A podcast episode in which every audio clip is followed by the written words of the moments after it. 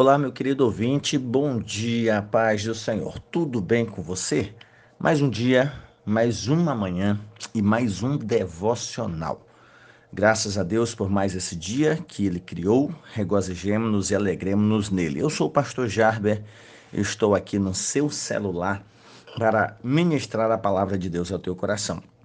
Nós nos atemos nos últimos dias no texto de Gálatas, capítulo 5, mais especificamente sobre as obras da carne versus o fruto do Espírito.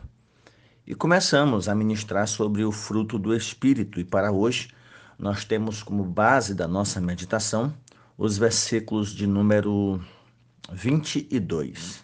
Mas o fruto do Espírito é amor, alegria, paz, longanimidade, benignidade, bondade, fidelidade, mansidão, domínio próprio. Contra estas coisas não há lei. O texto das nossas meditações, tanto em relação às obras da carne como o fruto do Espírito, tem sido desde o versículo 16 e nós meditamos, por exemplo, no versículo 16, 17 e 18, pelo menos duas vezes. Uma para pontuarmos sobre as obras da carne e a outra para pontuarmos sobre o fruto do Espírito. E hoje nós, já tendo aprendido sobre a importância de andar no Espírito, ser conduzido, guiado pelo Espírito, nós entendemos que somente assim poderemos produzir frutos Somente assim poderemos externar virtudes. Então tenha o termo virtudes como sinônimo para fruto aqui. E o versículo 22 diz: Mas o fruto do Espírito. E aqui nós aprendemos algumas lições desse texto. A primeira é que, em oposição às obras da carne, existem as virtudes espirituais fruto da habitação do Espírito Santo em nós. Se, por um lado, a nossa natureza pecaminosa, caída, degenerada, cuja inclinação é inteiramente para o pecado, e quando eu falo inclinação é porque esta é a nossa natureza, por mais que haja em nós um quesinho de viver em piedade, viver em santidade, o que mais ocupa o nosso coração, a nossa mente na vida diária são desejos de pecar contra Deus. Por mais que seja o, entre aspas, pecadinho, mas esta é a realidade. É isto que acaba dominando o nosso interior, a nossa inclinação para o pecado como nós já pensamos sobre cada obra da carne, né?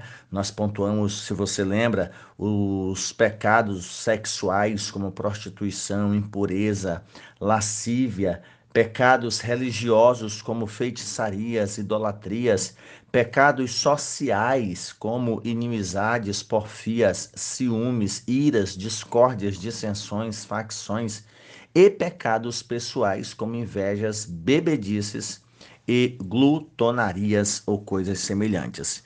E agora, em oposição a tudo isso, nós temos fruto do Espírito, virtudes espirituais. É isto mesmo. Nós poderíamos, inclusive, contrapor um ao outro. Por exemplo, o amor se contrapõe à inimizade, a paz contrapõe à porfia, a alegria se contrapõe à ira, a fidelidade e assim por diante. Nós poderíamos contrapor as virtudes espirituais ah, em relação às obras da carne. Então, esta é a primeira lição que nós aprendemos desse texto. A expressão mas né, traz esse tom de esperança. Há uma esperança, há uma solução, há uma forma de nós vencermos esta nossa natureza caída, degenerada. Ao longo dos nossos devocionais, dos anos, vez ou outra eu sempre ministro, que às vezes até coisas que são boas podem ser praticadas com finalidade pecaminosa ou com motivação pecaminosa. E eu sempre faço referência a, a oração, a pregação, a leitura. Você pode orar para com uma motivação errada. Você pode pregar com uma motivação errada. Orar, pregar, cantar são coisas boas, mas qual é a motivação? Ter fama, ter nome, ser visto, ter agenda cheia, ser percebido, ser visto, considerado como homem, mulher de oração e ser admirado por todos. Isso é farisaísmo, isso é hipocrisia. Isso é condenado pelo próprio Jesus. São coisas boas, com a motivação pecaminosa. E isso parte da nossa natureza caída. A nossa natureza é que nos obriga a fazer, inclusive, uma coisa boa com motivações erradas. Mas há o fruto do Espírito. E o Espírito se contrapõe as obras da carne. E isso nós já vimos no versículo 17, né?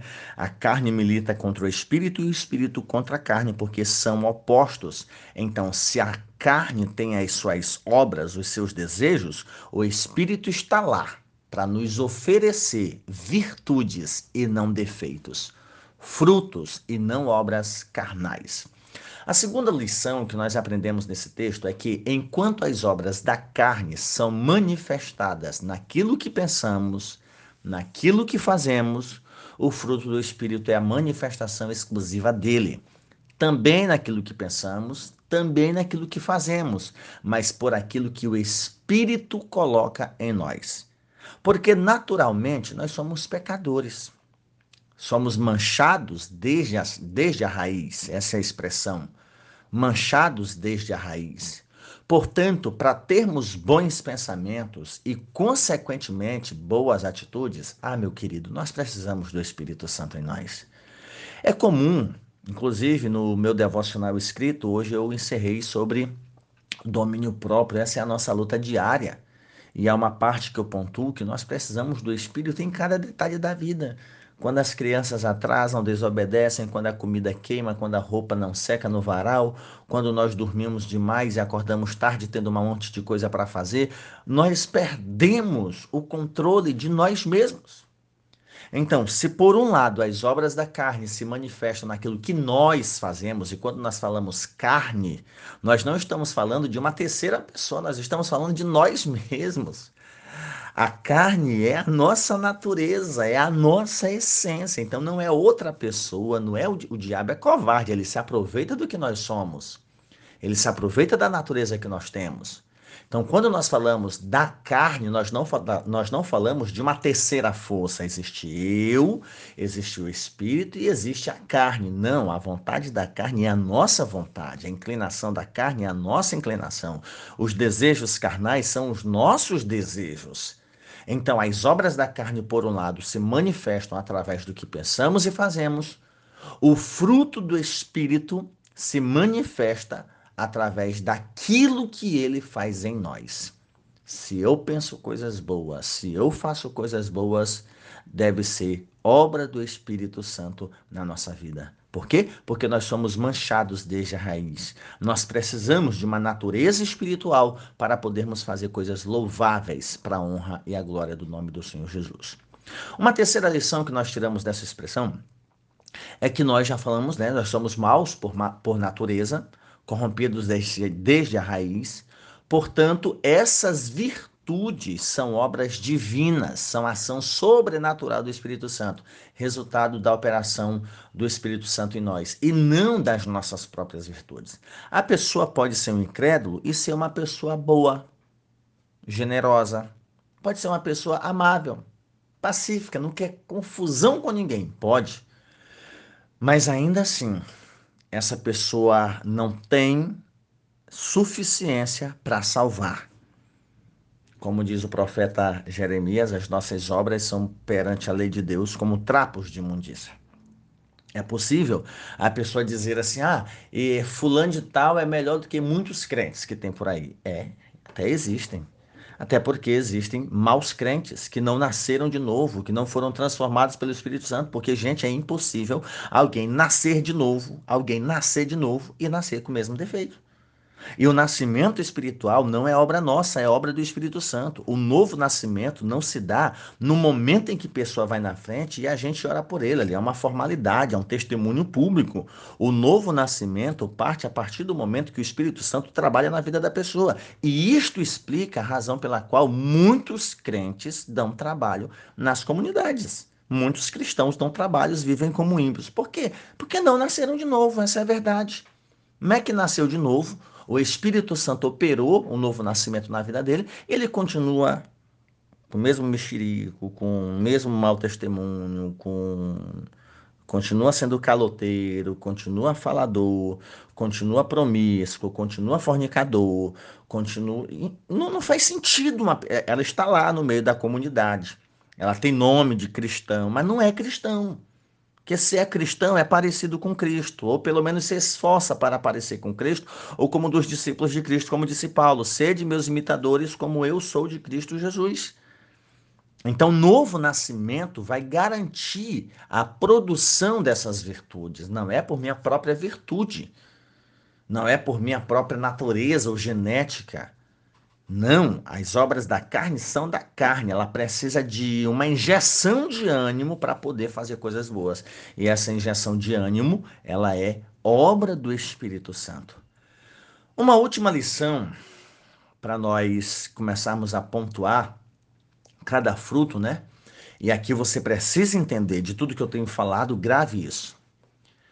Todas essas virtudes são elas amor, alegria, paz, longanimidade, benignidade, bondade, fidelidade, mansidão, domínio próprio. São mencionados aqui nove frutos, nove virtudes. Então entenda uma coisa: estas virtudes são apresentadas no singular, mas o fruto do Espírito é. Não está não, não tá escrito, os frutos do Espírito são é o fruto do Espírito é. O que eu quero dizer aqui é que não são vários frutos, mas apenas um. Uma analogia bem comum e de fácil compreensão é a de, um, é a de uma laranja. Né? Uma só tem muitos gomos, mas é uma só laranja. Assim, não se pode escolher uma e outra não. Experimentar uma e a outra ser ignorada. Deixa eu te fazer uma pergunta em relação a essas virtudes. Você tem o Espírito Santo nascido de novo. Como ter amor e não ter alegria? Como ter paz e não ser longânimo? Como ser benigno e não exercitar a bondade? Como ter o Espírito Santo e não ter fidelidade? Como, é, como ter mansidão e não exercitar o domínio próprio? Então, isso aqui não são virtudes que você vai pegar aqui uma caneta, amor, marquei bem aqui. Opa, eu tenho amor, eu tenho alegria, eu tenho paz. Ah, agora a longanimidade, não, não, longanimidade eu não tenho não, porque a longanimidade é tardio em graça e não, não, eu tenho amor, eu tenho alegria e tenho paz, mas o que eu tenho para dizer, eu digo é na cara, eu falo é mesmo. Então tá faltando aqui longanimidade. Ah, benignidade eu tenho, mas bondade, bondade, é, mais ou menos. Gente, não faz sentido. Não faz sentido. Não é uma questão de opção, é resultado da habitação do Espírito Santo em nós. Imagina, ah, eu tenho aqui amor, tenho alegria, tenho paz, hum, eu tenho bondade, eu tenho mansidão, eu sou uma pessoa mansa. Ah, mas eu não tenho temperança ou domínio próprio. Não faz sentido. Não faz sentido. Então, são muitas virtudes num só fruto. Ou seja, tudo isso é resultado da habitação do Espírito Santo em nossa vida, que nos permite viver diariamente demonstrando uma nova natureza por meio do seu fruto. Pensemos nisso, meu querido ouvinte. É semelhante às bem-aventuranças. Você não pode pontuar, ah, eu sou pobre de espírito, eu sou manso, eu sou pacificador. Não, mas eu também não sou misericordioso, não. Essa questão aqui de ter fome e sede de justiça, por mim, fazer era matar mesmo, acabava, era injeção letal. Gente, espera aí. As bem-aventuranças são virtudes, são virtudes ou características do súdito do reino de Deus. Imagina assim, ai, ainda bem que bem-aventurados que têm fome e sede de justiça, porque um dia eles vão ser fartos. Ai, eu tenho isso bem daqui, mas não é pacificador, ama uma discórdia. Então, a semelhança das bem-aventuranças, o fruto do Espírito, você não pode escolher ou delimitar, não, eu tenho isso, aquilo, outro, não. Ou você produz o fruto, e esse fruto são essas virtudes, ou você não produz nada. Não faz sentido. E aí, isso nos leva a pensar: meu Deus, será se o Espírito Santo habita em mim? Será se o Espírito Santo está em mim? Eu estou conseguindo produzir o amor, a alegria, a paz, a longanimidade, a benignidade, a bondade, a fidelidade? Será se eu estou conseguindo produzir a mansidão, o domínio próprio? E aí o Paulo vai encerrar dizendo: contra estas coisas não há lei. Portanto, meu querido ouvinte, demos lugar ao Espírito Santo para que a nossa vida venha a ser marcada pela ação sobrenatural dele e pelas virtudes manifestadas pelo fruto do Espírito. Você pode dizer amém? Deus, eu peço a tua bênção sobre a vida do meu ouvinte no dia de hoje. Que o dia de hoje seja de experiências, experiências espirituais. Que nós tenhamos experiências com teu Santo Espírito, sintamos em nós, vençamos a nós mesmos. Vençamos, Senhor, as nossas dificuldades, as nossas lutas, os nossos conflitos possamos viver uma vida para Ti, para Tua glória, para o Teu louvor. Nos ajuda, Senhor, nos socorre, nos fortalece. No nome bendito de Jesus. Amém. Que Deus te abençoe, meu querido ouvinte. E oremos uns pelos outros.